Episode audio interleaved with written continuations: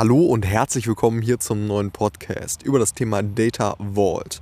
Und Data Vault ist ja einer von vielen Datenmodellierungsansätzen, der entwickelt wurde, um die Flexibilität, Integrität und Skalierbarkeit von Daten ja, im Unternehmenskontext oder Unternehmensumgebung zu verbessern. Ja.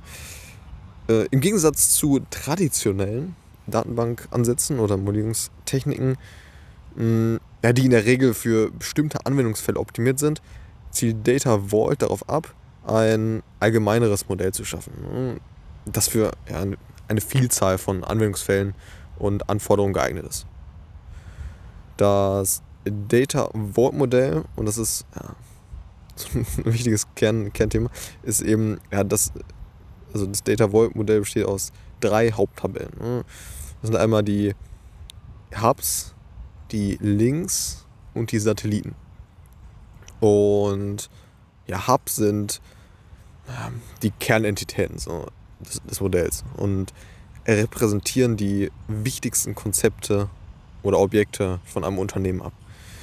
Und ja, zum Beispiel könnte ein, ein Hub für, für Kunden die ja, wichtigsten Informationen über einen Kunden eben enthalten, so wie Name, Adresse und Telefonnummer. Das könnte ein Hub sein. Ne? Und bei Links ist es so, dass ja, die Links-Tabellen äh, verbinden Hubs und repräsentieren die Beziehung zwischen ihnen. Ne? Zum Beispiel könnte ein Link zwischen einem äh, zwischen dem Kundenhub und dem Bestellungshub ähm, anzeigen, dass ein Kunde eine Bestellung auf, aufgegeben hat. Ne? Das heißt, ja, beschreiben das Ganze. Also diese Links beschreiben das Ganze. So, jetzt haben wir Hubs äh, thematisiert, ne? also Kerntabellen, ähm, wie irgendwie die Kunden in einem Unternehmen. Dann als zweites haben wir die Links besprochen, also diejenigen, die, also die Tabellen, die eben ja, die, die, die Hubs miteinander verbinden oder ja, eben beschreibend äh, ja, für, für diese Hubs sind. Und das dritte Thema ist, sind die Satelliten. Ja. Die, die enthalten halt zusätzliche Informationen zu Hubs, ja, beziehungsweise auch zu Links. Und können je nach Bedarf hinzugefügt werden. Zum Beispiel könnte ein Satellit für Kunden zusätzliche Informationen wie Geburtsdatum oder Kreditwürdigkeit enthalten. So. Und genau, jetzt, das waren die drei äh, ja, Tabellenarten. Wir die Hubs, die Links und die Satelliten.